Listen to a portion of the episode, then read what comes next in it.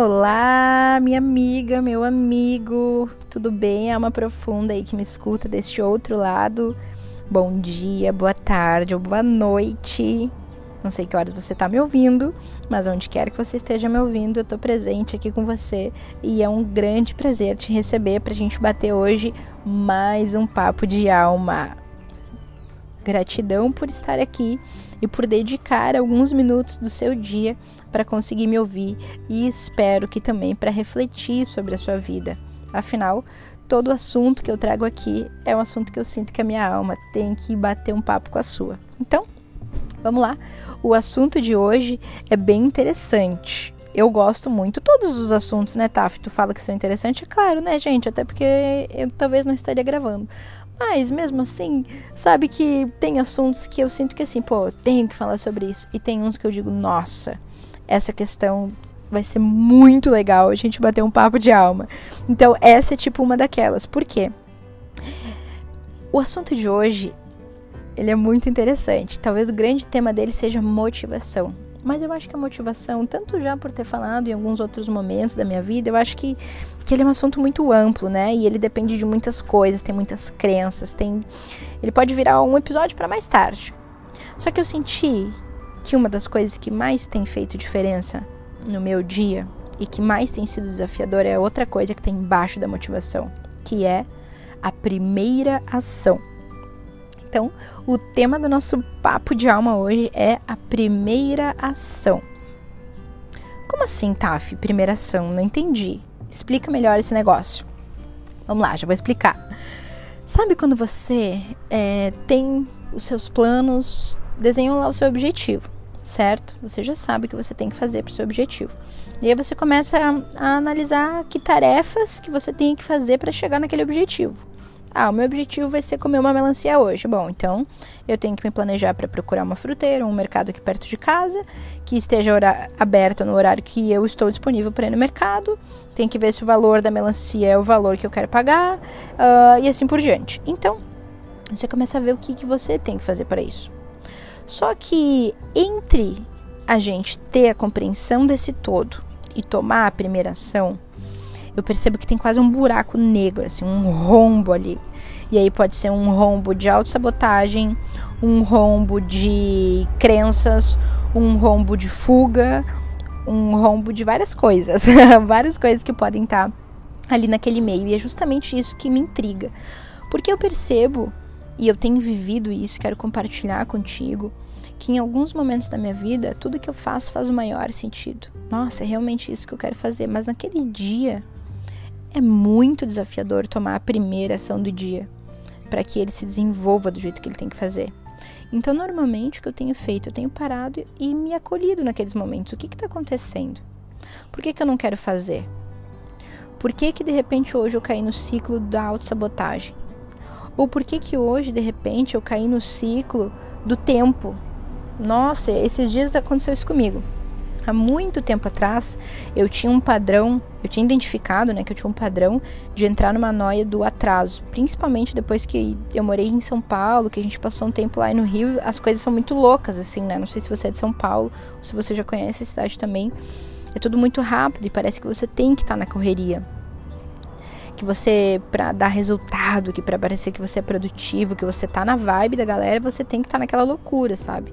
Então, é, eu percebi que esse ciclo me, me ativava a ansiedade. Nossa, tô atrasado, tô atrasada, meu dia não, não vai ser produtivo como eu espero, não vou conseguir cumprir todas as minhas tarefas.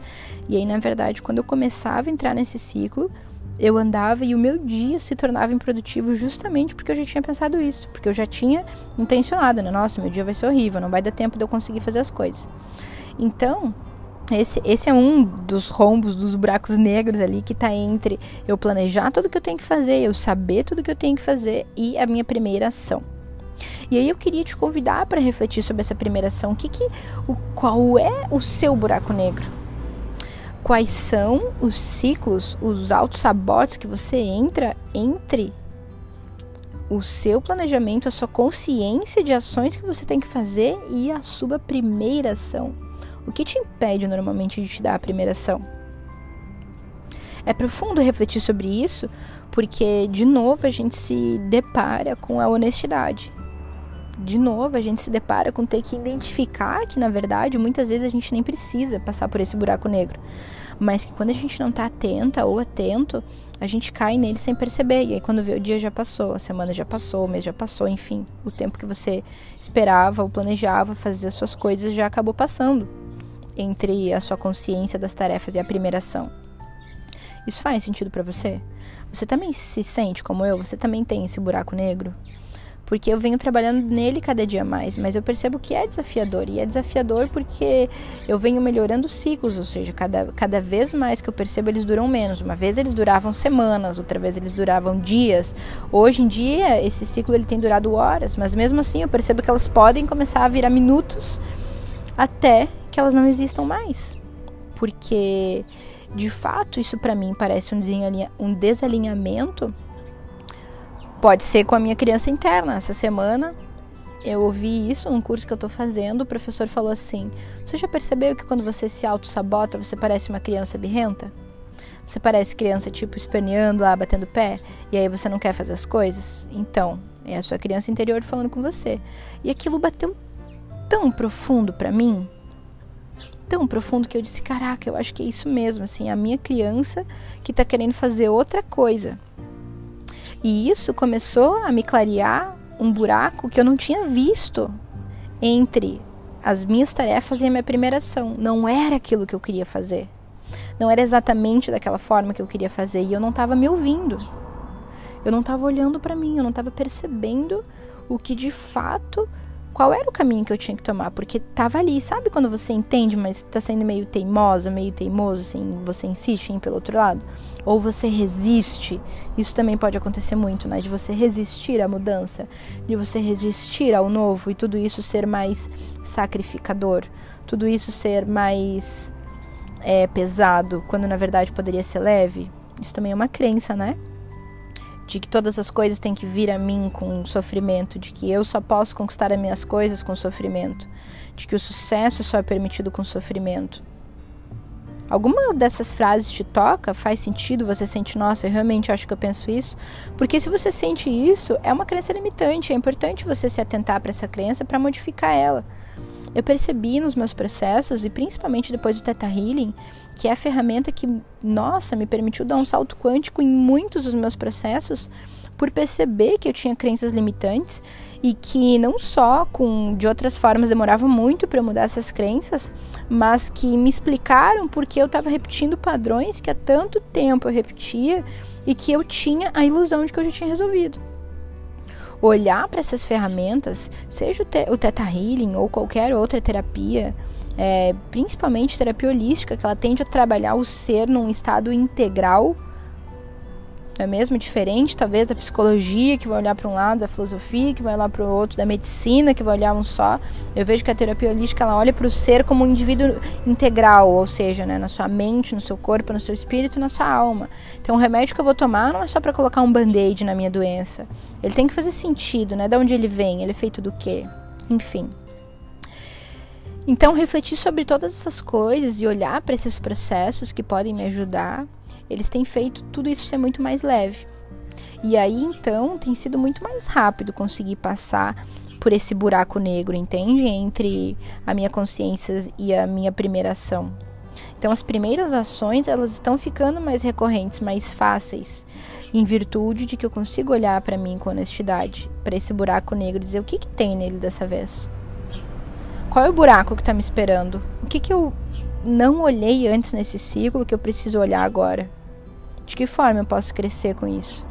E a pergunta mais importante para a gente encerrar esse bate-papo de alma de hoje é: do que isto ainda está me servindo? Por que eu ainda repito esse padrão que é na minha vida que eu ganho com isso? E aí você reflete sobre os aprendizados para você integrar para você entender que agora já é permitido você viver a sua vida, conquistar as suas coisas sem ter que repetir esse padrão, que já é possível fazer isso, que você já sabe como fazer isso, sem ter que passar por todas essas coisas de novo, porque agora você já está consciente, você já está desperta, você já está desperto, me entende? Faz sentido isso para você? Tocou na sua alma aí também? Eu espero que sim. Adorei bater esse bate-papo de alma aqui contigo hoje. Foi bem profundo. É, eu gosto dessas ideias e tem sido muito bacana para mim compartilhar contigo também um pouco do meu processo e conseguir falar realmente com toda a minha alma para a sua. Eu sinto que isso é o mais importante. Espero que isso tenha transformado a sua vida de alguma forma. Eu espero o seu feedback, o seu goodback no meu Instagram, arroba no meu e-mail, taferaújo.gmail.com ou passa lá no meu site, de alguma forma me contata. Vai ser maravilhoso contar contigo e saber que de alguma forma a alma que tá aí gosta ou tem alguma sugestão para me dar sobre esse podcast, tá bom? Divulga para seus amigos e para quem você acha que precisa ouvir essa mensagem, publica lá usando a hashtag bate-papo de alma ou podcast papo de alma, que eu já te dou repost e a gente começa a se conectar. Gratidão e um grande beijo.